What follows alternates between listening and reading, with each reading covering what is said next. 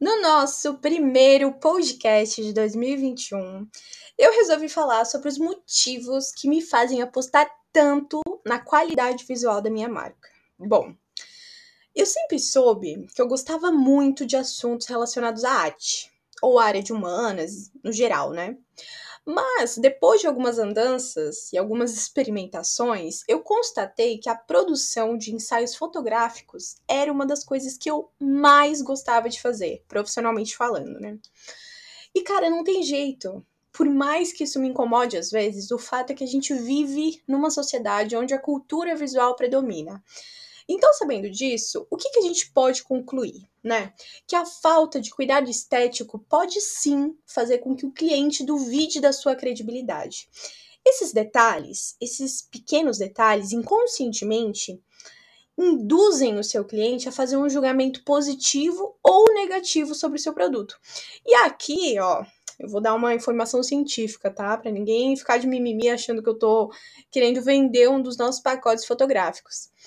Sabia que para o nosso cérebro é, o processamento de uma imagem é 60 mil vezes mais rápida que o processamento de um texto? Opa, então, se o nosso cérebro responde muito melhor esse tipo de informação, é claro que eu preciso de uma análise mais criteriosa acerca do conteúdo visual que eu estou gerando para os meus clientes, certo? Com toda a certeza desse mundo. Então, eu listei alguns aspectos que vão reforçar ainda mais a importância do apelo visual de qualidade para o seu negócio. Vamos lá? Primeiro de tudo, styling e acting. Que que é isso, Mariana? Traduz pra gente. Bom, a forma que você vai representar o seu produto ou serviço diz muito sobre ele, certo? O produto ele precisa de expressão para mostrar que veio, ele precisa da composição, ele precisa refletir os gostos, os jeitos, o estilo de vida do seu público prioritário.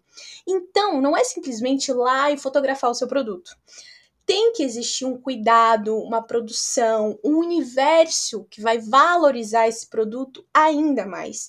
E esses pequenos detalhes, gente, vão inconscientemente criando uma forte identificação com o seu público. Então, por favor, não esquece disso. Segunda coisa, qualidade visual.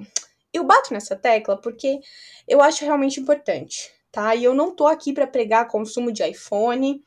É, você também não precisa gastar milhões, né, contratando o melhor fotógrafo, nem investindo na melhor câmera, nada disso. Nas minhas andanças, eu costumava desembolsar valores mais altos com campanhas mais importantes, né? Como lançamentos, datas comemorativas, enfim. Mas para acompanhar é, a alta demanda, essa loucura né, do dia a dia, cara, eu improvisava estúdio, eu fazia ensaio rápido e me virava com a T5i e a 50mm, sem drama. Então, não se apega tanto a essas, essas pequenas coisas, esses detalhes, beleza?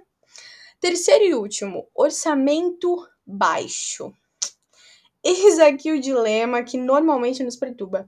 Como é que eu vou oferecer, Mari, um material de qualidade para o meu cliente gastando pouco? Eu te digo, reduz os custos operacionais negociando. Procura parceiros, propõe permutas, divulgações e, cara, trabalha de acordo com a sua realidade.